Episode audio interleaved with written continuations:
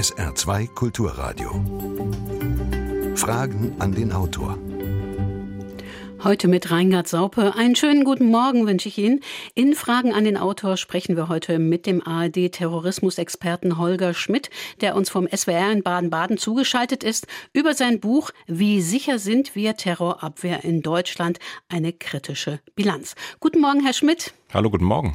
Sie, liebe Hörerinnen und Hörer, können sich gerne mit Ihren Fragen an Holger Schmidt unter 0681 65 100 per Telefon oder WhatsApp oder E-Mail Fragen an den Autor mit Bindestrichen dazwischen at sr.de beteiligen. Unter allen Anrufern verlosen wir wie immer insgesamt drei Exemplare des heutigen Buches. Herr Schmidt, Sie haben mit Ihrem Buch, das Ende Januar 2017 Redaktionsschluss hatte, die Terrorismusbekämpfung in Deutschland von der RAF bis zu den jüngsten islamistischen Attentaten einer kritischen Bewertung unterzogen, haben über folgenschwere Pannen und über eher in Vergessenheit geratene Fahndungserfolge, die einen Anschlag verhindern konnten, geschrieben und welche Lehren daraus gezogen werden können. Das Buch ist ja auch eine Art bilanzierendes Dienstjubiläum, wenn ich das mal so sagen darf, denn seit zehn Jahren arbeiten Sie für die die ARD als Terrorismusexperte. Was heißt das eigentlich? Wie sieht Ihre Arbeit aus? Meine Aufgabe ist äh, für alle Anstalten, die in der ARD zusammengeschlossen sind, also für Sie beim Saarländischen Rundfunk, genauso wie mein eigenes Haus, den Südwestrundfunk bis hin hoch zum Norddeutschen Rundfunk, äh, ein Ansprechpartner zu sein für Einschätzungen und Bewertungen von Fragen der inneren Sicherheit und des Terrorismus im, im Inland in Deutschland. Also von der Frage der Anschlagsgefahr durch äh, islamistischen Terror, genauso wie für Berichterstattung über den rechtsterroristischen nationalsozialistischen Untergrund oder eben Fragen, die Linksterrorismus, Linksextremismus Extremismus äh, beschäftigen. Die Idee, die ähm, meine Vorgesetzten, die Chefredakteure in den einzelnen Anstalten, die Programmdirektoren hatten, war, dass wir als öffentlich-rechtlicher Rundfunk äh, sehr gut beraten sind, tatsächlich mit einer eigenen Analysekompetenz eben an solche Fragen heranzugehen. Natürlich haben wir in unseren Programmen auch Politiker, ähm, externe Fachleute ähm, oder äh, Leute aus, aus Behörden als, als Gesprächspartner, aber die letztliche Bewertung, zum Beispiel eben die Frage, wie sicher sind wir eigentlich, wie berechtigt ist eigentlich äh, eine gewisse Beunruhigung, die man in der Politik spürt oder eine Gelassenheit, die behauptet wird. Äh, das müssen wir eigentlich selber leisten. Und dazu äh, sind der Kollege Michael Göttschenberg beim RBB und ich freigestellt, uns eben um diese Frage zu kümmern und Ihnen dann in den ganz unterschiedlichen Programmen des Saarländischen Rundfunks oder eben anderer Anstalten diese Einschätzung so zu geben. Ja, und wie investigativ ist Ihr Job? Also das Bild, das wir von investigativen Journalisten haben, das ist ja äh, durch äh, Filme geprägt, zum Beispiel den Politthriller Die Unbestechlichen, in dem Dustin Hoffmann und Robert Redford die Watergate-Affäre enthüllt haben. Äh, was hat Ihr Job äh, damit zu tun? Ach ja, wenn es in, in Richtung einer ganz großen Staatskrise geht, bin ich gerne dabei. Äh, tatsächlich realistisch betrachtet sind es, sind es unterschiedliche Aspekte, die meine Arbeit ausmacht. Das ist auf der einen Seite die, die Analyse, die, die, die ganz nüchtern sich ähm, ja, mit tagesaktuellen äh, Ereignissen oder politischen Diskursen Ressourcen ähm, beschäftigt. Aber natürlich ist das Interesse äh, bei mir auch da, eben zu erfahren, was läuft denn gerade in den Sicherheitsbehörden? Gibt es gerade Operationen, die ganz unmittelbar ähm, Auswirkungen haben könnten, weil zum Beispiel eine Terrorzelle beobachtet wird? Oder, oder was läuft denn in den Behörden, die eigentlich nicht unbedingt möchten, dass ihre alltägliche Arbeit in die Öffentlichkeit kommt? Und insofern hat es auch etwas Investigatives. Vielleicht beschreibe ich es äh, am, am besten so, dass ich sage, mit, mit allen äh, Akteuren in äh, dem Bereich der inneren inneren Sicherheit, also mit äh, den Sicherheitsbehörden, die sich damit beschäftigen, mit der Politik, die sie beaufsichtigt äh, und kommentiert, aber genauso auch mit den Milieus, in denen extremistische und terroristische Bestrebungen äh, unterwegs sind und dann gar nicht zuletzt auch mit der Justiz und mit den äh, Anwälten, die äh, auf unterschiedlichen Seiten eben die Bekämpfung machen, mit denen versuche ich ins Gespräch zu kommen und tatsächlich eben auf allen Seiten auch deren Sichtweise, deren Vorstellungen, deren Weltbild zu verstehen, um dann eben noch besser zu einer Bewertung der ganzen Situation zu kommen. Mhm. Wir sollten vielleicht nochmal die Entstehungsgeschichte dieser ARD-Rechercheinstitution zum Terrorismus erwähnen. Die geht nämlich auf ein Ereignis zurück, das die Welt vor fast genau 16 Jahren erschütterte. Der Anschlag auf das World Trade Center war das folgenschwerste Attentat mit islamistischem Hintergrund. Und die Spuren der Täter führten, so stellte sich später ja heraus, nach Deutschland. Eine Situation, auf die man damals überhaupt nicht vorbereitet war. Denn islamistischer Terror wurde bis zum 11. September 2001 als Hirngespinste der Geheimdienste abgetan.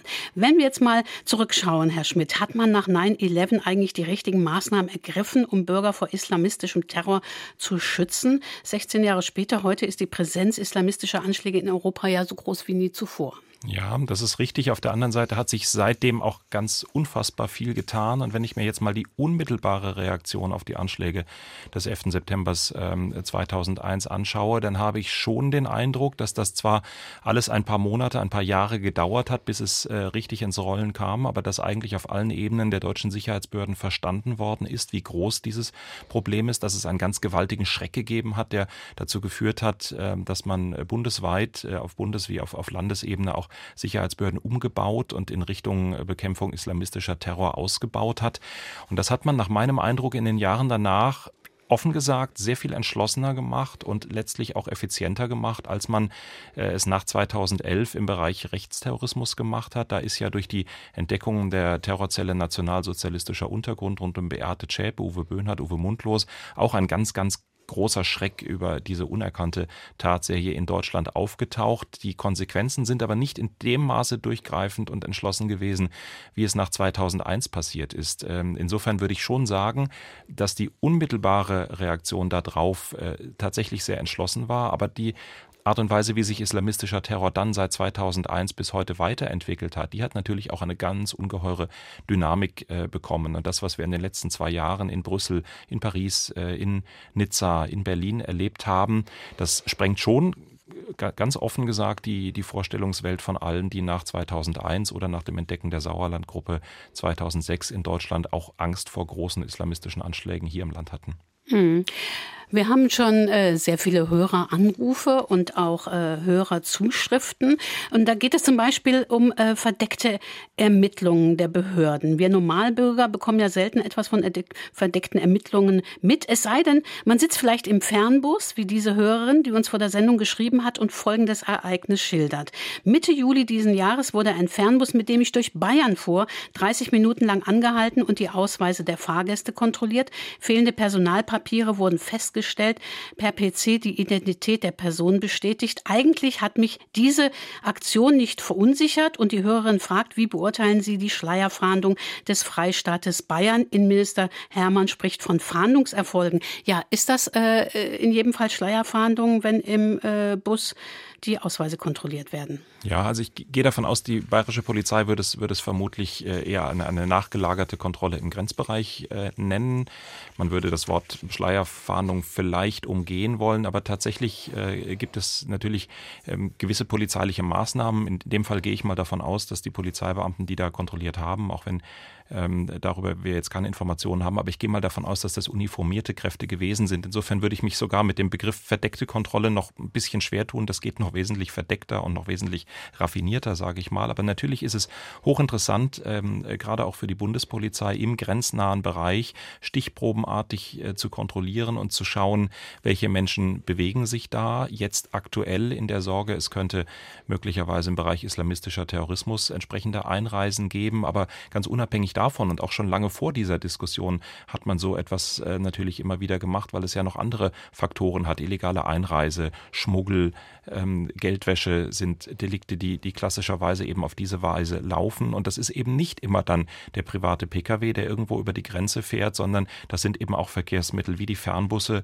die immer äh, größere Popularität bekommen, äh, wie grenzüberschreitende Züge und natürlich an den Flughäfen. Das sind einfach Momente, in denen es sehr interessant sein kann, unter polizeilichen Gesichtspunkten stichprobenartig zu kontrollieren. Und auch wenn das dann einen vielleicht konkreten Grund hat, zum Beispiel, dass man auf der Suche nach illegaler ähm, äh, Einreise ist, dann hat es häufig das Ergebnis, dass man sogenannte Beifänge, wie die Polizei das nennt, hat, äh, dass man eben in ganz anderen äh, ähm, Delikten fündig wird und nicht selten äh, im Übrigen auch äh, steckbrieflich gesuchte, mit Haftbefehl gesuchte Straftäter aus ganz anderen Zusammenhängen dann vorfindet. Ja, aber nach welchen Kriterien werden denn solche Kontrollen überhaupt durchgeführt? Äh, Sie sagen Stichproben. Das heißt, man äh, sucht die Nadel im Heuhaufen. Und was passiert dann mit diesen Zufallsdaten, die bei solchen Alltagskontrollen erhoben werden? Also in der Regel, wenn nichts vorliegt, äh, dürfen die Daten dann auch nicht weiter äh, gespeichert werden. Es gibt verschiedene Fahndungsinstrumente, äh, die in solchen, solchen Fahndungen eine, eine Rolle spielen. Zum Beispiel gibt es die sogenannte beobachtende Fahndung.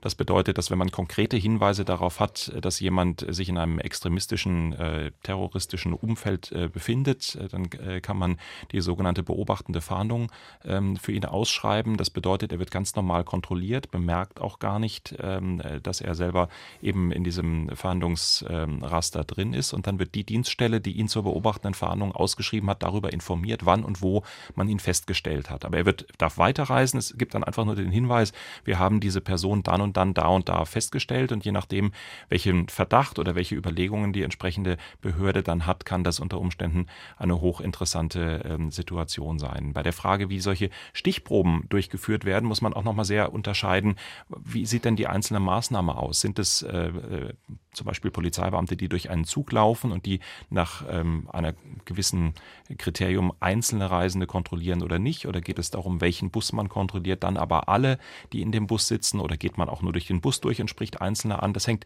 sehr, sehr von der entsprechenden Situation ab. Und bei der Frage, wenn Sie die Beamten fragen würden, welche Kriterien wenden Sie da an, dann würden die sehr hellhörig und würden sehr genau überlegen, was sie sagen. Denn natürlich spielt da immer auch auf eine gewisse Weise der Bauch der Polizeibeamtinnen und Polizeibeamten eine Rolle. Die haben natürlich so etwas wie einen Riecher und denken, den sollten wir mal kontrollieren aufgrund von irgendwelchen subjektiven Faktoren, die Art und Weise, wie er sich benimmt, wie er guckt, welchen Eindruck man von der Situation hat. Aber ganz klar ist, und da ist, gibt es auch sehr deutliche Rechtsprechung dazu, ist, dass es jetzt nicht darum gehen darf bei solchen Kontrollen, dass sie zum Beispiel alle Leute kontrollieren, die so aussehen, als würden sie aus Syrien kommen. Das wäre ja so ein vielleicht hm. für den manchen naheliegendes Kriterium äh, solches, äh, solche Kriterien würden ähm, als äh, rassistische Fahndung äh, ja. angesehen. Ähm, also, und auf der anderen Seite würden Ihnen praktizierende Polizeibeamte immer sagen, ja, sorry, wir sind keine Rassisten, aber wir haben ein Gefühl dafür, bei wem wir fündig werden. Das ist ein ganz heikles äh, Terrain, in dem ähm, dann aber auch die Polizisten sagen, na gut, wenn wir entsprechend Zeit haben, kann es tatsächlich auch lohnen, äh, wirklich stichprobenartig zum Beispiel jeden Dritten zu kontrollieren, weil man eben auch bei denen, die gar nicht so aussehen, unter Umständen dann äh, tatsächlich zu einem interessanten Ergebnis kommen kann. Ja, und wir haben hier eine erste Hörerfrage, die sich äh, nach Kosten und Nutzen dieser Überwachung äh, abzielt. Stichwort Gefährder. Mich würde interessieren, wie kommen diese Zahlen von 600, 700 oder 800 überhaupt genau zustande? Gibt es eine Dunkelziffer, vielleicht auch eine hohe Dunkelziffer? Und wer definiert eigentlich bei uns, wer als Gefährder gilt oder wann eine rund um die Uhr Überwachung angeordnet wird? Und was kostet eine solche Überwachung den Steuerzahler? Ja, ein, ein großes Feld, der Gefährder. Vielleicht äh, erlauben Sie mir, dass ich, dass ich ganz kurz nochmal äh, erläutere, was sich unter diesem äh, sehr großen Schlagwort, das ja in, in, der Diskussion gerade eine große Rolle spielt, aber das, glaube ich, für viele immer sehr abstrakt ist, was ist ein Gefährder? Ein Gefährder ist eine Person, die aus Sicht ähm, einer Polizeibehörde in Deutschland, das kann eine saarländische Behörde sein, es kann eine Bundesbehörde sein, ähm, ein, eine Person ist, von der es zu diesem Zeitpunkt, wenn man sie Gefährder nennt, noch keinen Hinweis gibt, dass ganz konkret Straftaten begangen werden. Also es gibt noch kein Ermittlungsverfahren. Es ist nicht so, dass man den Eindruck hat, der ist Terrorist, sondern man hat den Eindruck, der könnte Terrorist wären, werden. Und wir sehen da sehr starke Anhaltspunkte und wir erwarten das mit unserer polizeilichen Prognose eigentlich, dass der sich in diese Richtung entwickelt. Das heißt, wenn Sie das jetzt aus der, von der Brille der rechtsstaatlichen Unschuldsvermutung sehen, müssten Sie eigentlich aufschreien und sagen, ja, das ist doch unerhört. Er hat also noch nichts getan. Er ähm, bewegt sich nur in einem Milieu oder man hat aus anderen Gründen den Eindruck, er könnte etwas tun und schon nennt man ihn Gefährder. Und umgekehrt würde die Polizei argumentieren, nee, nee, sorry, wir haben ja einen gewissen Erfahrungsschatz, wie sich Menschen entwickeln und deswegen glauben wir, der ist genau auf diesem Weg und der wird mal brandgefährlich und deswegen müssen wir uns schon im Vorfeld kümmern. Also es ist ein, eine Grauzone, sage ich mal, und man muss immer ganz deutlich sagen, sie ist unterhalb von dem, wo der Staatsanwalt jetzt eine Akte aufmachen könnte, ein Ermittlungsverfahren eröffnen könnte oder wo es tatsächlich für eine richtige strafrechtliche Ermittlung die entsprechenden Anhaltspunkte geben könnte. Ähm, diese Leute werden zu Gefährdern, weil Bundes- oder Landesbehörden sie entsprechend einordnen. Es gibt dazu einen Kriterienkatalog, äh, den ähm, die äh, Polizeibehörden gemeinsam miteinander entwickelt haben. Und dann ist diese, steht diese Entscheidung fest und dann werden diese Personen äh, ein Zählstrich in der Statistik, wie viele Gefährder haben wir in Deutschland. Die es übrigens nicht nur im islamistischen Terrorismus gibt, die es auch im Bereich rechts gibt und die es in einem kleinen Umfang auch im Bereich links gibt. Und ähm, aus, diesen, aus dieser, diesem Personenpotenzial heraus äh, überlegen dann die Sicherheitsbehörden, wer von den Gefährdern ist denn jetzt im Augenblick für uns so wichtig und so ja brisant in unseren Augen, dass wir ihn sehr engmaschig kontrollieren äh, müssen. Das ähm, hat ähm, der Herr ja in seiner Frage eben als zweiten Aspekt auch, auch angesprochen. Das heißt, im Grunde ist ähm, Polizeiarbeit im Bereich der Terrorismusbekämpfung zu einem großen Teil auch immer die tägliche Frage, mit welchem Gefährder müssen wir uns wie intensiv beschäftigen. Und da ist natürlich dann immer auch die Frage dahinter, welche Ressourcen haben wir dafür? Äh, wo können wir hier unsere mobilen äh, Einsatzkommandos, unsere Observationskommandos einsetzen? Wo ist vielleicht technische Überwachung, zum Beispiel ähm, äh, wenn das im entsprechenden Bundesland möglich ist, durch Telefonüberwachung und ähnliche Maßnahmen. Wo bietet sich das an? Das ist im Grunde die tägliche Abwägung, die, wie wir im Fall des Weihnachtsmarktattentäters Arnes Amri gesehen haben, auch mal der hörig daneben gehen kann. Da war man der Meinung, der ähm, äh, ist relevant, der ist ein Gefährder. Den hat man Wochen und Monate lang überwacht, aber eben genau unglücklicherweise nicht in den Situationen, wo man hätte bemerken können, welch grässlichen Anschlag er vorbereitet. Und insofern, das ist diese Abwägung rund um die Gefährder. Die Frage, wie intensiv man sich mit ihnen beschäftigen kann, hängt von einigen Faktoren, darunter auch ganz einfach ähm, äh, ab, wie viel Personal hat man denn und wie sind die entsprechenden Behörden der Meinung, wie setzen sie dieses äh, Personal geschickt ein. Die Kosten dafür zu beziffern, da könnte ich es mir jetzt ganz einfach machen und könnte sagen, eigentlich kostet es den Staat gar nichts, weil seine Sicherheitsbehörden sind ja ohnehin da. Die Beamten sind ja ohnehin äh, in ihren Dienststellen und die Frage ist dann ja immer, wie viele schiebt man wohin. Aber eigentlich wird es ja nicht teurer oder billiger dadurch, dass man jetzt welche ähm, in die Observation schickt. Aber ich verstehe natürlich, wie der Hörer äh, die, die Frage meint, wenn, wenn, man das in Arbeitsstunden oder in Personalaufwand ähm, äh, beziffern möchte, dann können Sie davon aus, ausgehen, dass wenn jemand wirklich tatsächlich rund um die Uhr überwacht werden soll, einen ganzen Tag lang von morgens bis abends und man ihn auf gar keinen Fall aus den Augen äh, verlieren darf, dann brauchen Sie mindestens naja, ich würde sagen 20 Beamtinnen und Beamte, die sich darum kümmern, teilweise sehr dicht an der entsprechenden Zielperson, teilweise koordinierend, in Schichten natürlich, weil die Beamten ja auch nicht 24 Stunden rund um die Uhr arbeiten können. Sie müssen überlegen, wie können sie die Kräfte austauschen, ohne dass die Zielperson äh, das mitbekommt. Und daran sehen Sie, wenn Sie sowas über mehrere Tage machen, wird das logistisch, äh, rein so von der Organisation, aber auch von der Anzahl der notwendigen Menschen eine ganz extrem komplexe Veranstaltung. Und da kommt man dann sehr schnell auch gerade als kleinere Polizeibehörde an seine Grenzen und braucht dann auch Hilfe oder muss eben auf Lücke setzen und muss eben sagen, rund um die Uhr, das geht nicht. Ich äh, überwache zum Beispiel nur tagsüber. Hm, ich möchte da nochmal dran anknüpfen. Sie haben gerade diesen Fall Anis Amri, den Attentäter vom Berliner Weihnachtsmarkt, erwähnt. Sie schreiben auch in Ihrem Buch, der war sogar elfmal Thema im gemeinsamen Terrorabwehrzentrum äh, und fiel eben trotzdem äh, durchs Raster. Und das wird jetzt auch äh, sozusagen im Wahlkampf politisch wieder aufge kocht und Thomas de Maizière zum Beispiel, unser Innenminister, sagt, hätten wir eine bessere Koordinierung der Sicherheitsbehörden, mehr zentrale Strukturen, hätte man den Attentäter rechtzeitig identifizieren können. Stimmt das? Das ist ein großes Wort und es ist äh, e-, extrem schwierig, äh, so etwas im Nachhinein, ähm, äh, sowas im Nachhinein zu bewerten. Vielleicht hätte es mit einer anderen Struktur eine andere Entscheidung im Fall Anis Amri gegeben. Vielleicht hätte in dieser Zeit jemand anders auch einen Anschlag verübt. Ich finde, das ist wirklich, wirklich ganz, ganz schwer zu sagen. Ich habe aus diesem Grund auch das entsprechende Kapitel in meinem Buch mit Wissen und hinterher Besserwissen äh, überschrieben. Das ist auch gerade von uns Journalisten, müssen wir uns mal ganz selbstkritisch äh, auch an der Nase fassen, eine ganz, ganz große Leistung, dass wir hinterher immer alles wissen, hinterher immer viel schlauer sind und sagen, hätte, hätte, hätte. Ähm, äh, tatsächlich ist es ja aber wichtig, sich zu anzuschauen, wie sind denn tatsächlich die Entscheidungen in der Situation äh, passiert. Und äh, das ist für Polizei ein alltägliches Problem. Da müssen Sie gar nicht in die große dramatische Terrorismusbekämpfung gehen. Da können Sie in ganz einfache, profane polizeiliche Situationen gehen. Es gibt für äh, Juristen im Studium im Polizeirecht immer, immer den schönen Fall, der unglaublich drollig und witzig klingt, aber exakt das Problem auf den Punkt schreibt, ähm, dass eben eine Polizeistreife ähm, abends zu einer Wohnung gerufen wird, weil die Nachbarn Sagen, da drin ist eine Schlägerei oder eine Schießerei, wüste Geräusche, um Gottes Willen, um Gottes Willen. Und der Polizeibeamte oder die Streifenbesatzung steht dann vor der Tür und vor der Frage, was tun Sie? Auf Klingeln wird nicht geantwortet, also brechen Sie in äh, der entsprechenden Manier mit allem Einsatz die Tür auf. Äh, die Tür geht natürlich kaputt dabei. Man steht in der Wohnung, man findet einen leicht angetrunkenen, schlafenden Menschen vor dem Fernseher vor und es läuft ein äh, Tatort, in dem es eben gerade ganz, ganz munter zur Sache geht oder ein Western oder sowas in der Kante. So, sehr drollig, lustig. Es war also alles, äh, war also alles vergeblich. Und dann geht aber die juristische Bewertung eben genau dieser Situation genau um die Frage, ja, der Polizeibeamte konnte ja gar nicht anders handeln. Wenn er vor der Tür die Situation hatte, das wird, äh, könnte gefährlich sein, muss er ja sicher gehen. Ähm, es kann aber sein, dass eben etwas ganz anderes bei rauskommt. Und das ist äh, im Kleinen, im Streifendienst genauso wie in der äh, großen Terrorismusverhandlung eine Situation, die Sie immer wieder haben. Und da können Sie natürlich hinterher dann beliebig zetern und sagen, ja, wie konnten die so blöd sein, die Tür kaputt machen, wenn der doch nur Tatort guckt. Genauso wie Sie hinterher sagen könnten, wie konnten die so blöd sein, die Observation abzubrechen, wenn der doch hinterher morden würde. Das Problem ist ja nur, Sie wissen ja nicht, was in der Zukunft passiert. Und Sie müssen die Entscheidung, die Sie treffen, in der Situation nach vernünftigen Kriterien treffen. Und nach meinem meinem Eindruck sind einige der Entscheidungen im Fall Anis Amri, die aus heutiger Sicht bedauerlich falsch waren, in der Situation tatsächlich einigermaßen vernünftig getroffen worden, weil es in der gleichen Situation Dutzende, wenn nicht Hunderte vergleichbare Fälle, Menschen, die wie ein Anis Amri aussahen, gegeben hat, bei denen man vor den gleichen Fragen stand. Wie lange observieren wir noch? Wie radikal ist der? Was hat der vor? Bei vielen anderen hat sich die Prognose bestätigt, der ist zwar vielleicht ein bisschen schräg, aber nicht tatsächlich ein Attentäter und bei Anis Amri war sie falsch.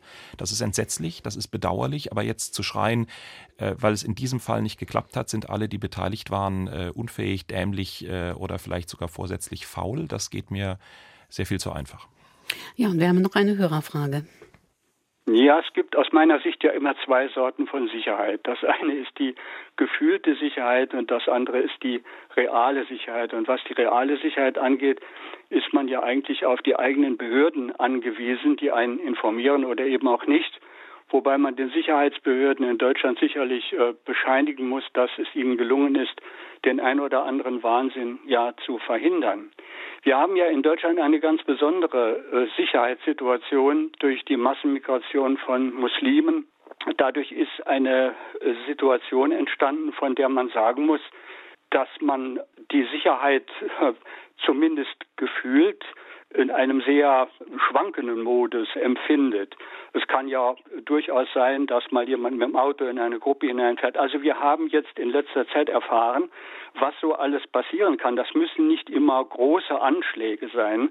Und äh, wenn uns das Bundesinnenministerium sagt, dass wir uns darauf ein bisschen äh, einzustellen hätten, dann ist das schon ein bisschen seltsam. Denn das ist ja wohl nicht in allen Städten Europas so, dass man sich auf eine solche Situation einstellen muss. Heute Morgen in den Nachrichten hörte ich übrigens mit einigem Interesse, es sei dem IS gelungen, äh, über 1000 Blanko-Ausweise zu erbeuten. Es wurde dann nicht gesagt, äh, woher die eigentlich kommen, aus welchem Land die erbeutet wurden. Das sind alles so Sachen, wo man sich als Bürger ein bisschen alleingelassen fühlt. Ja, vielleicht kann man mit den, mit den Ausweisen beginnen. Auf tagesschau.de findet man dazu auch, auch weitere Informationen. Es sollen syrische, also offiziell staatliche syrische Dokumente sein. Das ist natürlich eine wirklich beunruhigende Vorstellung, wenn man die entsprechenden Stempel und Fähigkeiten dazu hat, dass, dass das bedeuten könnte, dass es dem sogenannten Islamischen Staat möglich ist, also Menschen mit scheinbar echten äh, syrischen Pässen auszustatten. Ähm, das ist aber auch offen gesagt nichts Neues, denn es hat äh, in der Geschichte der Ausbreitung des sogenannten Islamischen Staates immer wieder auch Situationen gegeben, in denen man Regierungsgebäude eingenommen hat in gewissen äh, Bereichen Syriens, ähm, äh, auch äh, in, in, benachbarten Ländern. Und wenn man entsprechende Regierungsgebäude einnimmt, hat man ja die entsprechenden Möglichkeiten, eben auch an die administrativen Unterlagen zu kommen. Aber natürlich macht das die Situation auch der Identifikation von Menschen, die aus diesem Krisengebiet kommen, alles andere als leichter. Ich warne allerdings davor, so berechtigt berechtigt es ist anzunehmen, äh, dass der ähm, sogenannte Islamische Staat und andere Terrororganisationen in ähm, äh, der äh, unter den Flüchtlingen eben auch die eigenen Leute ähm, platziert, dass das der einzige Weg wäre. Und auch die entsprechenden Warnungen der Behörden vor entsprechenden Anschlägen, die sind ja durchaus älter. Und wenn wir uns die verhinderten äh, Terrorplanungen für Deutschland anschauen, zum Beispiel den ja wirklich sehr spektakulären Fall der sogenannten Sauerlandgruppe, bei der ja auch der aus dem Saarland stammende äh, Daniel Schneider beteiligt war, ähm, dann sind das teilweise auch äh, Planungen gewesen, die mindestens so dramatisch hätten verlaufen sollen wie der Attentat, wie das Attentat auf den Berliner Weihnachtsmarkt, aber von Menschen verübt worden sind, wie zum Beispiel Daniel Schneider oder der Anführer der Gruppe äh, Martin Gelowitsch, äh, die ähm, als, als deutsche Deutscher kann man schier gar nicht sein, besten Elternhäusern äh, stammend hier sich radikalisiert haben, zum äh, Islam konvertiert sind und sich den entsprechenden Hasspredigern angeschlossen haben. Also immer dieser, dieser Gedanke, wenn, wenn da äh, die Situation mit den Flüchtlingen nicht wären, gäbe es dieses Problem nicht. Das greift mir viel zu kurz. Und auch der, der Anschlag des Kofferbombers äh, auf zwei Regionalzüge 2006, äh, die Bomben wären bei Koblenz und bei Dortmund ähm, explodiert, wenn äh, die beiden Attentäter nicht einen ganz grundlegenden grundlegenden, äh, aus ihrer Sicht dummen Fehler beim Bau der Bomben gemacht hätten. Das sind äh, Menschen aus dem Libanon gewesen, die ganz regulär über ein studentisches Austauschprogramm hierher gekommen äh, sind und sich dann zu diesem Anschlag entschlossen haben. Also das ist äh, tatsächlich so, dass die denkbare das denkbare Potenzial der Attentäter weit größer ist als äh, Menschen, die ähm, im Flüchtlingsstrom zu uns kommen könnten. Und entsprechend ja, geht mir das so ein bisschen, ver verzerrt mir das immer so ein bisschen die, ähm, die Argumentation, weil es eben diejenigen, die dazu bereit äh, sind, durchaus eben auf anderen Bereichen auch gibt. Mhm. Ich glaube, äh, hier ist noch eine Hörerfrage, die in eine ähnliche Richtung geht. Was hält der Autor von der Öffnung und Offenhaltung unserer Grenzen? Äh, darf er dazu überhaupt eine eigene Meinung haben? Oh ja, warum sollte ich die nicht haben dürfen?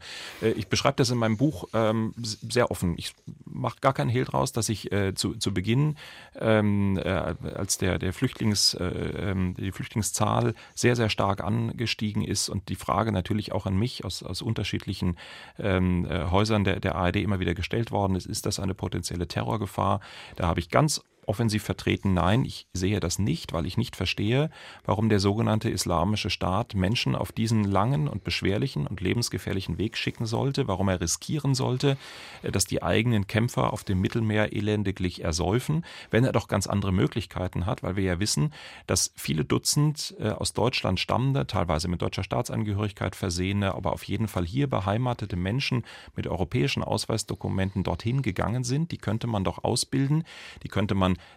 zurückschicken. Die hätten die äh, entsprechende Sicherheit, sich hier in Europa zu bewegen. Also die würden nicht auffallen, die hätten die Sprachkompetenz, die wüssten logistisch, was sie zu tun haben. Das ist für mich sehr viel näherlegend gewesen, solche Leute zu nehmen, über die syrisch-türkische Grenze zu schleusen. Äh, da ist ja ein reger äh, Verkehr in Richtung Europa und dann äh, Menschen zu haben, die mit äh, deutschen, französischen, belgischen, österreichischen Personaldokumenten von, von der Türkei aus ja völlig ungehindert hätten reisen können. Das schien mir sehr, sehr viel näher liegend als zu sagen, wir schicken hier Kämpfer los, von denen wir davon ausgehen müssen, sie ertrinken auf dem Mittelmeer, sie brauchen wochenlang. Das ist ja eine ganz schwer zu planende, äh, ganz schwierige ähm, äh, Situation. Und äh, ich habe in meinem Buch auch einen Ausschnitt aufgenommen von einem Interview, das der Verfassungsschutzpräsident Hans-Georg Maaßen damals im Deutschlandfunk gegeben hat, wo es genau auch um diese Frage geht und er auch eine ähnliche Argumentation vertritt. Und natürlich wissen wir inzwischen, dass das falsch gewesen ist, dass das eine falsche Einschätzung gewesen ist, weil wir nicht damit gerechnet haben, dass der sogenannte islamische Staat sagt,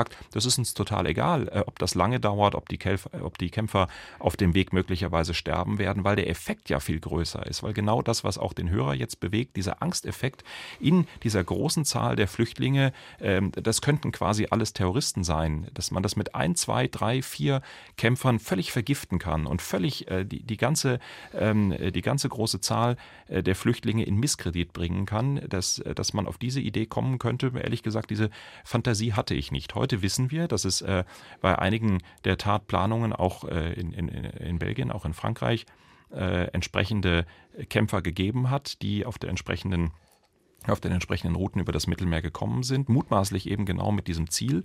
Zum Beispiel beim sogenannten Anschlag Paris 2, also dem Anschlag auf das Stade de France während des Fußballspiels und den ähm, äh, parallel verlaufenden äh, und dann sich anschließenden Schießereien ähm, äh, in, in Städten, äh, in, in Straßen mit ähm, äh, entsprechenden Gaststätten und äh, Außengaststätten. Also diese, diese Geschichte ähm, basierte auf einem Kommando, das zum Teil eben aus Leuten, die in Belgien und Frankreich gelebt haben, zusammengesetzt war und Leuten, die über die Flüchtlingsroute gekommen ist. Das ist aus Sicht des islamischen, sogenannten Islamischen Staates tatsächlich eine perfide, perfekte äh, Strategie gewesen.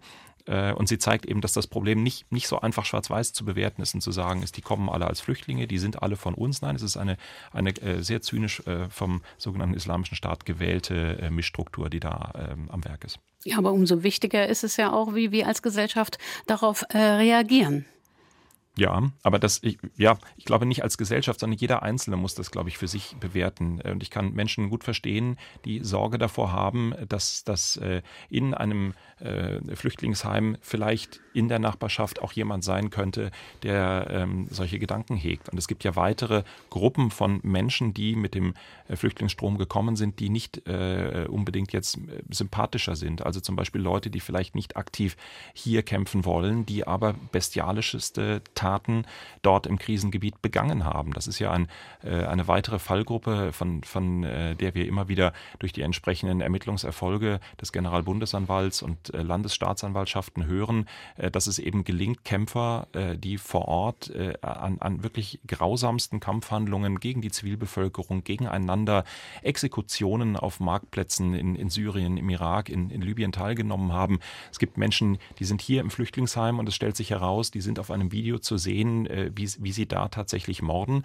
Und dann können die äh, selber vor diesem Konflikt geflohen sein, mag ja sein, aber nach äh, Völkerstrafrecht und nach, nach dem allgemeinen Gerechtigkeitsempfinden ist das natürlich völlig unhinnehmbar und auch diese Leute müssen sich äh, strafrechtlich äh, verantworten und müssen entsprechend vor Gericht gestellt werden. Das ist eine Realität, die ist äh, überhaupt nicht zu leugnen.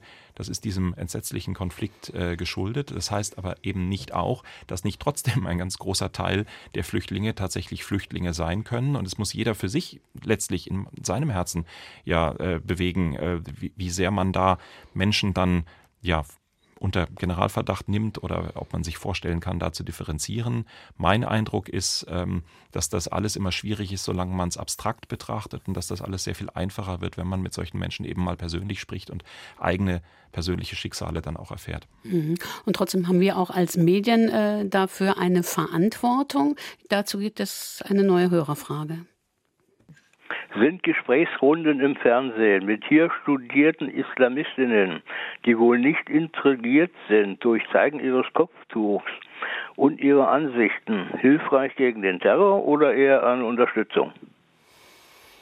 Finde ich jetzt so in der Alternative wirklich, wirklich schwer, schwer zu beantworten. Das, mit, das Kopftuch äh, ist, ist natürlich immer ein extrem deutliches Signal. Das gilt äh, für Menschen, die, die Muslime sind. Äh, das gilt aber natürlich genauso für Menschen, ähm, die, die zum Beispiel äh, eine Schwestern- oder eine Nonnentracht äh, aus, aus christlicher Motivation äh, zeigen. Das ist etwas, was immer äh, die Gefahr hat, dass sich andere, die ähm, dem entsprechenden Glauben nicht angehören, die den entsprechenden Glauben nicht, nicht in dem Maße tolerieren oder gut finden, ausgegrenzt fühlen. Das ähm, kann durchaus ja auch schon ähm, im, im, Bereich, kennt das aus dem Bekanntenkreis, äh, in christlicher Motivation passieren. Wenn es gibt Klosterschulen, an denen ähm, äh, Nonnen äh, äh, in, in ihrer Tracht unterrichten und das grenzt manche Eltern, die nicht dem christlichen Glauben angehören, aus und die sagen, das ist ja unmöglich in so eine Schule darf mein Kind auf keinen Fall gehen. Und ähnlich ist es mit Menschen, die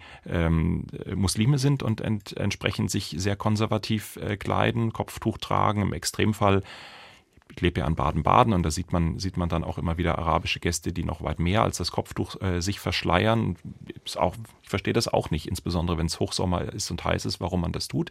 Aber das ist eben deren religiöse äh, Überzeugung. Daraus jetzt gleich abzuleiten, dass das dann in einen Fundamentalismus äh, münden muss, der ähm, die extreme ähm, Gewaltbereitschaft und den Terror in sich hat, das hielte ich für falsch. Ähm, dass das aber eine Realität in Deutschland ist, dass Menschen so rumlaufen, davor darf auch eine Fern Fernsehsendungen nicht Halt machen. Also jetzt zu sagen, äh, wir würden in, in Fernsehsendungen den Zwang anlegen und sagen, die Menschen dürfen sich nur unverschleiert oder ohne Kopftuch zeigen, hielt ich auch für falsch. Also vielleicht tatsächlich wirklich eine ja, sehr spezielle Frage des individuellen Einzelfalls und eher auch eine Frage an die Kolleginnen und Kollegen, die die Redaktion solcher Sendungen betreuen.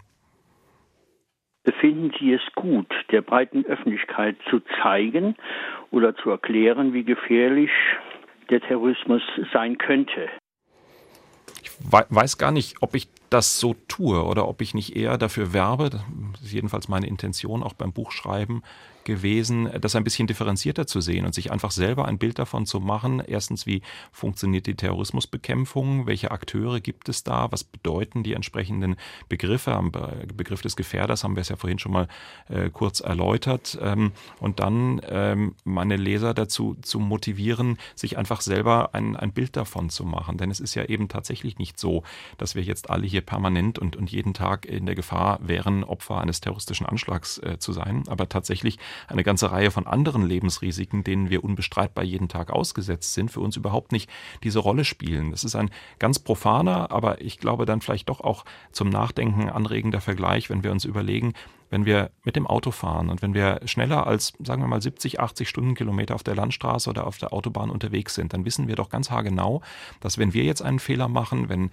der Gegenverkehr einen Fehler macht, wenn es einen technischen Defekt gibt, dass wir in einer extremen Gefahrsituation sind, weil die Beschleunigung, der wir ausgesetzt sind, ähm, dazu führt, dass ein Unfall, äh, ein technischer Defekt wirklich ganz gravierende Auswirkungen haben kann. Aber natürlich wird keiner von uns aufhören, deswegen Auto zu fahren, Eisenbahn zu fahren, Flugzeug zu fliegen, weil wir diese diese Risiken in unserem alltäglichen Leben eingepreist haben, weil wir das, sonst würden wir verrückt, wenn wir uns pausenlos über jede, jedes Risiko Gedanken machen würden, wenn wir bei jedem äh, ähm, Besteigen der Küchenleiter darüber nachdenken würden, dass ein Sturz auch aus anderthalb Meter Höhe wirklich sehr schmerzhaft und wenn nicht mit äh, schwereren Verletzungen einhergehen würde. Diese Risiken, die haben wir alle in unserem Alltag eingepreist. Und Terrorismus lebt davon, dass äh, Terroristen durch ihre spektakulären, menschenverachtenden Taten andere Risiken schaffen, von denen wir plötzlich subjektiv den Eindruck haben, dass sie uns eigentlich viel näher stehen, dass sie viel bedrohlicher sind, als sie tatsächlich statistisch sind.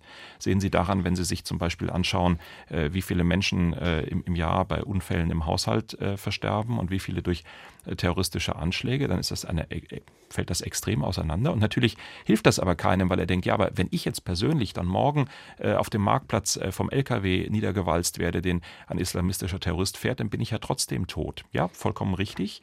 Aber genau mit dieser Angst, genau mit dieser Verunsicherung arbeitet ja äh, ein Terrorist. Und deswegen ist eigentlich das beste Mittel, und das ist etwas, was ich auch versuche im, im, im Buch zu erläutern, sich eben diese Mechanismen klar zu machen, um dann diese Gefahr keinesfalls kleinzureden. Die ist existent und die Familien der Opfer werden mir gehörig etwas erzählen, wenn ich so tue, als wenn Terrorismus nicht schlimm wäre. Es ist entsetzlich, aber es ist etwas, was eben in der Quantität nicht den nicht die Dimension hat, von der wir manchmal oder einige von uns glauben, dass es der Fall ist. Mhm. Muss man auch sagen, ähm, die Angst äh, vor dem Terrorismus oder die persönlich empfundene Angst ist in der Bevölkerung auch nicht so groß. Also direkt nach dem äh, Anschlag auf dem Berliner Weihnachtsmarkt gab es eine ARD-Umfrage und da sagten doch immerhin äh, drei Viertel aller Befragten, dass sie sich eher sicher fühlen. Ich glaube, das ist durchaus repräsentativ und ich glaube, in diese Richtung geht auch die nächste Hörerfrage. Was hält der Autor von der These, dass die Einbruchskriminalität in der öffentlichen Wahrnehmung im Verhältnis zur Cyberkriminalität überbewertet wird? Jetzt im, ersten Moment der Frage dachte ich, das ist meine Lieblingsfrage. Ich bin total begeistert. Ähm, ähm, äh, im, im, zweiten Fall, äh, okay, wir, wir, vergleichen jetzt also Einbruchskriminalität mit, mit Cyberkriminalität. Beides äh, extrem interessante, ähm, extrem interessante äh, Kriminalitätsphänomene. Aber wir wollen ja über den Terrorismus sprechen und deswegen gestatte ich mir, diese drei Phänomene mal zusammenzupacken. Terrorismus äh, auf der einen Seite, dann eben Einbruchskriminalität, also etwas, was uns jederzeit zu Hause ja auch, auch betreffen kann, äh, von den Fallzahlen viel, viel relevanter für uns alle ist als eine terroristische Straftat und dann eben Cyberkriminalität, also das Manipulieren äh, unserer eigenen Computer, das Ausspähen unserer Daten, das mögliche Hacken unserer Bankkonten, unserer E-Mail-Accounts, dieses äh, Phänomen. Und da gebe ich dem Fragesteller zunächst mal total recht, dass beide Phänomene, Einbruchskriminalität und Cyberkriminalität, natürlich Phänomene sind, die jeden von uns äh, viel eher betreffen können, viel relevanter sind, auch wenn wir uns das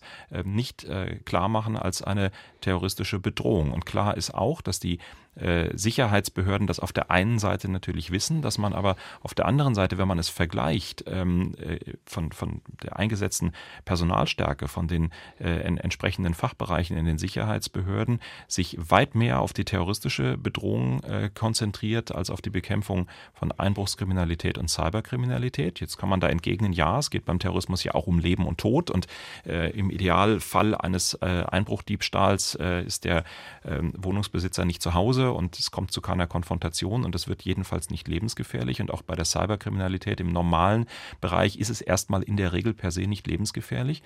Aber nach meinem Eindruck ist das äh, tatsächlich etwas, äh, ähm, worüber man diskutieren muss, ob nicht äh, die, unser individuelles Sicherheitsgefühl, die Frage, wie sicher wir uns in unserem Alltag fühlen, nicht vielmehr tatsächlich durch diese Kriminalitätsphänomene Cybercrime auf der einen, Einbruchsdiebstahl auf der anderen ähm, beeinflusst wird, weil das etwas ist, was uns viel eher passieren kann. Und wenn in ihrer eigenen Wohnung. Ich kenne das durch Gespräche äh, mit Betroffenen. Ich bin Gott sei Dank selber noch nicht betroffen worden, aber wenn in ihre eigene Wohnung eingebrochen wird, wenn jemand in ihren höchstpersönlichen Unterlagen, in ihrem Kleiderschrank, in, äh, in ihrer Intimsphäre unterwegs war, äh, Zerstörung angerichtet hat, Dinge gestohlen hat, die Unverletzlichkeit ihrer Wohnung gebrochen hat, dann ist das, kann das traumatisierend sein für ihr eigenes Sicherheitsgefühl. Und ähm, deswegen ist das tatsächlich etwas, was ich mich immer wieder frage, ob nicht diese ob nicht mittelfristig das Unsicherheitsgefühl in unserer Bevölkerung da viel mehr leidet. Und bei Cybercrime ist es ganz, ganz ähnlich. Das ist etwas, das wahrscheinlich jedem von uns, ob er es weiß oder nicht, schon mal passiert ist, dass er in irgendeiner Form eine Schadsoftware auf seinem eigenen äh, Computer hatte, dass man auch weiß, dass man eigentlich einen Virenscanner haben sollte, dass man weiß, dass das wichtig ist, dass der aktuell ist, dass man weiß, dass eigentlich die wirklich, wirklich guten, bis auf ganz, ganz wenige Ausnahmen auch Geld kosten und man eigentlich jährlich dafür äh, ein Update kaufen sollte. Und trotzdem gehen wir mit dieser äh, Gefahr sehr, sehr gelassen um, so lange, bis wir dann, dann irgendwann möglicherweise selber mal jetzt im äh, finanziellen gesehen einen Preis zahlen müssen, äh, weil wir, bei uns tatsächlich Schaden entstanden ist. Und das ist aber eben genau wieder, und auch das versuche ich in meinem, in meinem Buch so ein bisschen auszuloten, eine Frage des individuellen Sicherheitsgefühls, woran sich das eigentlich bemisst und welche Gefahr wir eigentlich wie groß bewerten. Und diese Cybergefahr, obwohl sie riesengroß ist, die bewerten wir nach meinem Eindruck und dem Hörer scheint es ähnlich zu gehen, so schließe ich jedenfalls jedenfalls aus seiner Frage, die bewerten wir nach meinem Eindruck immer noch viel zu gering, auch wenn man eben natürlich sagen muss, es geht erstmal nicht um das eigene Leben, aber es geht dann doch eben ganz massiv auch um das eigene Sicherheitsgefühl. Wir sprechen heute auf SR2 Kulturradio in Fragen an den Autor äh, mit dem ARD-Terrorismusexperten Holger Schmidt. Herr Schmidt, für wie wahrscheinlich halten Sie es denn, dass wir es in Zukunft mit einem ganzen neuen, mit einer noch viel gefährlicheren Art des Terrorismus äh, zu tun haben, eben wenn wir an Cyberkriminalität denken? Ich halte es damit ähm, äh, Einstein, der, der, ein wunderbares Zitat äh, formuliert hat, äh, das lautet, Voraussagen sind schwierig, insbesondere solche, die die Zukunft betreffen. Ähm, es ist immer noch eine Steigerung möglich. Und es ist natürlich im Interesse von Terroristen immer noch ein noch größeres äh, Szenario an die Wand zu, zu, malen, weil davon lebt äh, Terrorismus. Und es gibt in unterschiedlichen Phänomenen ähm, äh, des Terrorismus, also eben nicht nur im islamistischen Terrorismus, sondern äh, auch im Bereich äh, Links- und Rechtsterrorismus nach dem 11. September 2001 durchaus auch ideologische Diskussionen, die sich mit der Frage beschäftigen, wie man eigentlich damit umgehen will, dass dieser entsetzliche Anschlag vom 11. September 2001 2001, diese unfassbare Tat, mehrere Flugzeuge äh, zu kapern, äh, das eigene Leben aufs Spiel zu setzen, diese Flugzeuge zu zerstören mit all ihren Passagieren, dann aber eben auch äh, die beiden Hochhaustürme zum Einsturz zu bringen, ähm, das Pentagon anzugreifen, wie, wie denn dieser Maximalanschlag eigentlich äh, weitere terroristische Überlegungen verhindert, weil äh, jede Gruppe sich fragen muss, sind wir zu einer so unfassbaren Grausamkeit bereit oder wird nicht ein in Anführungszeichen kleinerer Anschlag immer als weniger dramatisch bewertet werden, weil, weil man quasi mit dem 11. September 2001 die Referenz geschaffen hat und alle immer das vergleichen mit dem 11. Äh, September 2001. Und das sieht man auch sehr schön am äh, islamistischen Terrorismus, äh, dass man dort überlegt hat, was kann man denn tun, wenn man nicht mehr in der Lage ist, durch entsprechenden Verfolgungsdruck eine so an, groß angelegte Operation wie den 11. September 2001 durchzuführen. Wie kann man trotzdem ein ganz hohes Angstgefühl erzeugen? Und das ist ähm, in einem gewissen Maß gelungen, eben dadurch, dass man diese Will diesen Willküreffekt, wie er bei den Anschlägen insbesondere äh, ähm, von Nizza mit dem LKW in die feiernden Menschen am Nationalfeiertag zu fahren, aber natürlich auch am Breitscheidplatz mit dem Weihnachtsmarkt ähm, ähm, äh, hineinzufahren. Und möglicherweise war ja das, was äh, in Barcelona dann in Anführungszeichen nur ein LKW war, hätte vielleicht noch viel größer sein, sein sollen, genau in eine solche Richtung, dass man durch so eine Art der Willkür es vielleicht emotional ausgleichen kann, dass man nicht zu der ganz großen logistischen Planung mehr in der Lage ist, wie es Al-Qaida am 11. September 2001 in der Lage war. Und wenn man das weiterdenkt, dann muss man natürlich ähm, äh, bedenken, dass, dass sich die Terroristen überlegen werden, mit welchen kleinen Mitteln kann man maximale Wirkung erreichen und vor allen Dingen, wo kann man das erreichen, wo es die Menschen noch überhaupt nicht erwarten. Denn das Unerwartbare des 11. September 2001, diese unfassbare Vorstellung, dass die Türme nicht mehr stehen, das ist ja einer der ganz großen, wenn man es zynisch formulieren will, Erfolgsfaktoren, äh, die Al-Qaida durch diesen Anschlag bekommen hat. Und dann sind sie natürlich genau bei allen Szenarien, auch die, die durch Cyberkriminalität äh, immer wieder diskutiert werden, also so, so wüste Vorstellungen wie, wenn es durch einen Hack gelingen würde, die Schleuse eines Stausees zu öffnen oder die Steuerung eines Kernkraftwerkes zu manipulieren. Ich glaube aber, dass diese sehr speziellen Anschlagsszenarien in dieser Richtung auf eine gewisse Weise sehr viel leichter ähm, zu verhindern und äh, zu bekämpfen sind, weil das eben technisch äh, ein, ein ganz dünnes Nadelöhr ist, wo sie angreifen müssen und dann eben noch die entsprechenden Leute brauchen, die die entsprechenden Fähigkeiten haben, sodass meine Erwartung, aber ich erinnere dann wieder an das Einstein-Zitat mit der Schwierigkeit der Vorhersage, meine Erwartung, die ist, dass ähm, die entsprechenden, insbesondere islamistischen Terrororganisationen eher auf dieser Strategie bleiben werden und sagen, ein einzelner Kämpfer, eine simple Waffe, wie eben ein Messer, ein Fahrzeug, ähm, das sind eigentlich die Szenarien, die ich für wahrscheinlicher halte und die ja nun wirklich entsetzliche Auswirkungen ohnehin mit sich bringen können. Ja, über ein Thema sollten wir vielleicht auch noch mal sprechen, nämlich äh, sozusagen, wie gut ist eben unsere Terrorismusabwehr. Eine Frage, die jetzt auch Hörer immer wieder stellen, ist die, wäre die Abkehr vom föderalistischen System erfolgversprechender bei der polizeilichen Fahndung? Und ich möchte gleich da ergänzen, ähm, müssen wir nicht nur national, sondern vielleicht auch europäisch zentraler werden? Ja, das ist die große, große Gretchenfrage seit, seit vielen, vielen Jahren und ich beobachte als, als Journalist immer wieder faszinierend, nach jedem großen Anschlag in Europa bekennen sich Politiker des betroffenen Landes und alle anderen europäischen Länder dazu, oh, wir müssen noch viel besser in der europäischen äh, Zusammenarbeit werden, oh, oh, oh. Und dann äh, dauert es ein halbes Jahr, bis der nächste Anschlag passiert ist und man stellt fest, dass es in der wirklich praktischen Zusammenarbeit an vielen Stellen einfach immer noch nicht besser geworden ist. Und meine, mein, mein starker Verdacht ist, dass man an gewissen Punkten auch einfach gar nicht besser werden will. Weil Sicherheitsbehörden aus äh, teilweise dann auch nachvollziehbaren Gründen äh, einfach auch gewisse Grenzen für sich selber sehen, wo sie sagen, die Sicherheit unseres Landes und unserer Bürger hat die alleroberste Priorität. Und ich kann als Sicherheitsbehörde nicht beliebig äh, äh, im europäischen, aber auch, auch im westlichen Kontext Informationen teilen, ohne dass ich mir dann immer überlegen muss, welche Auswirkungen hat das für mein eigenes Land. Also ganz praktisches Beispiel, wenn eine deutsche Behörde einen wirklich guten Informationszugang in eine terroristische Szene hat, weil man den richtigen ähm, WhatsApp-Account abhört, weil man den richtigen Telefonanrufer äh, überwacht, weil man etwas weiß, ähm, dann muss man sich sehr gut überlegen, wann der Punkt kommt, dass man das wirklich richtig groß und großflächig in, in Europa teilt, weil man ja die, äh, in der Gefahr ist, dass durch dieses Teilen äh, jenseits von Einzelinformationen. Natürlich würde man wahrscheinlich sagen, wir haben den Eindruck, die planen was in Paris. Achtung, kümmert euch mal drum. Aber wenn man es wirklich unvoreingenommen teilt, hätte man die Gefahr, dass dieser Informationszugang verloren geht und dass möglicherweise in einer ganz nüchternen Kalkulation die Nachteile für die Bundesrepublik vielleicht größer sind als das, was man irgendjemand anders in Europa geben kann. Und deswegen gibt es immer natürliche Hemmnisse, wie, wie weit man wie umfassend man bereit ist, Informationen zu teilen. Das ist das eine.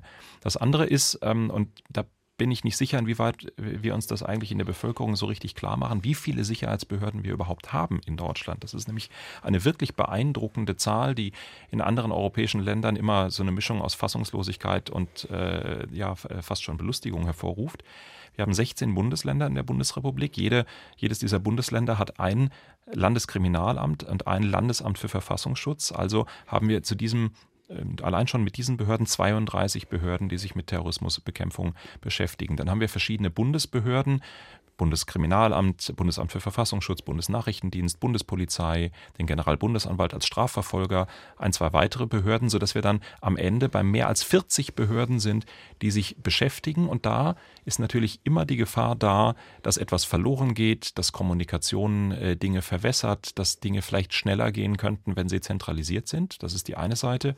Und die andere Seite ist, dass dadurch natürlich auch 40 Mal immer eine Spezialkompetenz da ist. Zum Beispiel das relativ kleine, nicht sehr leistungsfähigen saarländischen Landesamts für Verfassungsschutz. Trotzdem würden, würde sich das Landesamt sicher immer ähm, als Aufgabe geben, wir können ganz besonders gut beurteilen, was es im Saarland, was im Saarland so los ist. Viel besser als irgendjemand in Berlin, viel besser als irgendeine Bundesbehörde in Bonn. Das Landesamt ist übrigens mittlerweile auch ein Teil des Innenministeriums geworden. Also ja, das ist in unterschiedlichen äh, Bundesländern unterschiedlich geredet, teilweise ein eigenständiges äh, Amt, teilweise eine, eine äh, Abteilung im entsprechenden Innenministerium. Auch, und da im, im Kleinen genau die gleiche Diskussion. Was ist eigentlich leistungsfähiger? Ein eigenständiges Amt, eine Abteilung im Ministerium? Auch da wird, wird kräftig gestritten.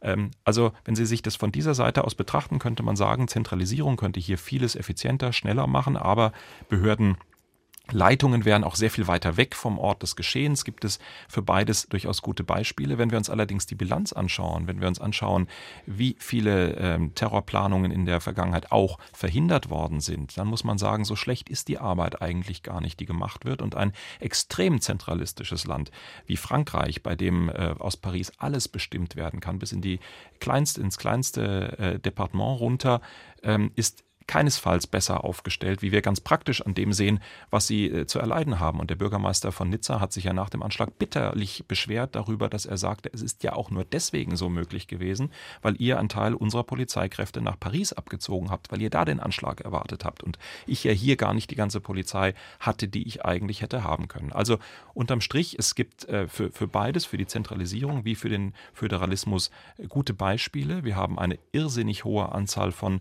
Behörden und das kann ein Gefahrenpotenzial, aber eben auch etwas sein, aus dem man Know-how schöpft. Meine Frage ist, und das äh, thematisiere ich auch, auch im Buch äh, sehr deutlich, warum wir denn in diesem Föderalismus dann trotzdem immer so starr daran festhalten, dass eben jeder dann auch alles machen muss. Also ganz praktisch gesprochen, warum muss denn der saarländische Verfassungsschutz alle Bereiche, die ein Verfassungsschutzamt klassischerweise bearbeitet machen, wenn man ein eher kleineres Amt ist. Noch viel extremer ist das äh, in der Hansestadt Bremen, wo, man dann immer spöttisch sagt, äh, wenn da das Observationsteam äh, draußen auf Observation ist und ansonsten jemand Grippe hat, dann kann das Amt eigentlich zumachen. Ähm, und trotzdem wollen sie alles machen. Sie wollen Links- und Rechtsterrorismus, Islamismus, Wirtschaftsspionage, Sicherheitsüberprüfungen, all das soll ein Amt machen. Warum kommt man da nicht zu einer Konstruktion, in der man sagt, einzelne Ämter im föderalen System haben Schwerpunkte, äh, arbeiten für mehrere Bundesländer, würde man da nicht viel besser. Aber hier beobachte ich ein wirklich sehr, sehr starkes Festhalten an föderalen Strukturen. Äh, und ich glaube, da wäre mehr Flexibilität besser, ohne dass ich dem Wort einer riesigen, großen Superbehörde äh, äh, das Wort reden möchte, von der ich glaube, dass sie auch viel, viel Fehlerpotenzial hat, weil man eben dann sehr weit vom Beobachtungsobjekt weg ist. Ja, und welcher Politiker möchte das Risiko in Kauf nehmen, dass vielleicht gerade in seinem Bundesland etwas passiert und äh, vorher wurde die entsprechende regionale äh, Behörde abgeschafft. Das zum einen. Und welcher äh, Politiker ist bereit, auf hochdotierte äh, Führungspositionen in den entsprechenden Behörden zu verzichten, die man dann ja auch eben im Rahmen äh, seiner Amtsausübung entsprechend vergeben kann? Eine Frage habe ich aber noch ähm, bei der europäischen Zusammenarbeit. Es gibt ja durchaus eben die europäische Zusammenarbeit. Es gibt Europol und trotzdem äh, wird jetzt auch im Wahlkampf immer wieder äh, davon geredet, wir bräuchten ein europäisches FBI klingt ja toll. Brauchen wir das wirklich? Na, also es gibt schon Situationen, in denen ich den Eindruck habe, so etwas wäre nicht schlecht, aber es ist eben dann wieder die Frage, wer teilt denn vorbehaltlos welche Informationen? Welche Rechte bekämen Beamte in, einer, in einem solchen europäischen FBI? Können die dann zum Beispiel zum Bundeskriminalamt gehen und sagen, ich will jetzt hier jede Information, die ihr habt, habe ich hat, haben diese Ermittler eigene Befugnisse in anderen Staaten.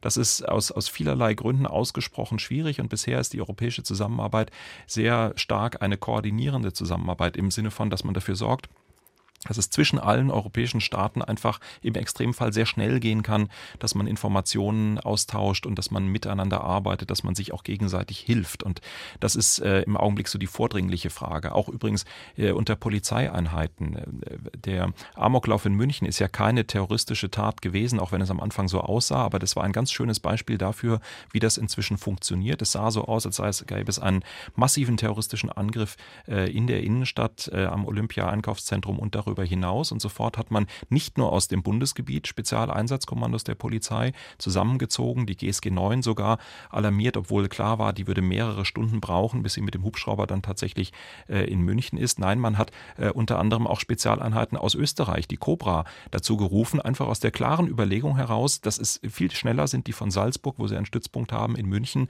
als jemand aus äh, St. Augustin von der GSG 9 ähm, durch halb Deutschland geflogen bei uns in München ist. Und das ist eine relativ relativ neue Entwicklung. Das wird europaweit trainiert, genau diese Zusammenarbeit. Aber auch das ist wieder großen Befindlichkeiten unterworfen.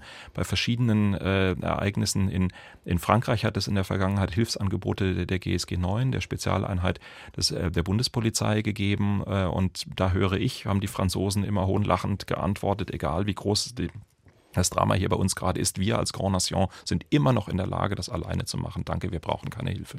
Mhm.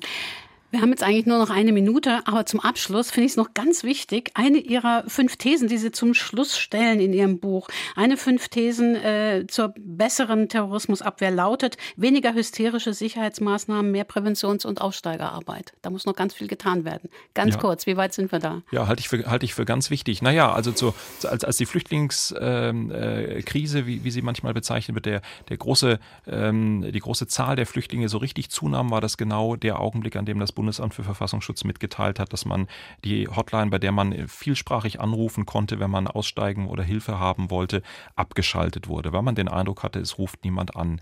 Tatsächlich halte ich das aber für einen ganz, ganz wichtigen Moment, dass Menschen, die in diesem Milieu äh, dabei sind, abzugleiten, die in dem Milieu drin sind und rauskommen wollen, dass die Hilfe kriegen. Ähm, da ist eine ganze Zeit lang ganz viel vernachlässigt worden. Das ist eine ganz entscheidende Aufgabe, die ich äh, vor allen Dingen nachhaltig für ein, eine ganz große Herausforderung Herr Schmidt, halte. ich muss Sie hier an dieser Stelle unterbrechen. Wir sind am Ende in unserer Sendung angekommen. SA2 Kulturradio heute mit dem ARD-Terrorismusexperten Holger Schmidt zu seinem Buch Wie sicher sind wir? Terrorabwehr in Deutschland, eine kritische Bilanz.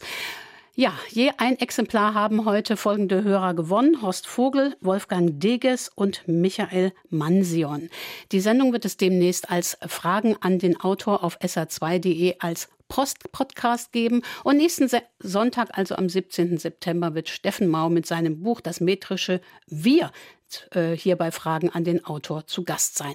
Ich bedanke mich bei Holger Schmidt fürs Beantworten aller Fragen und bei allen Hörern, die hier mitgemacht haben. Und ich wünsche allen noch einen schönen Sonntag.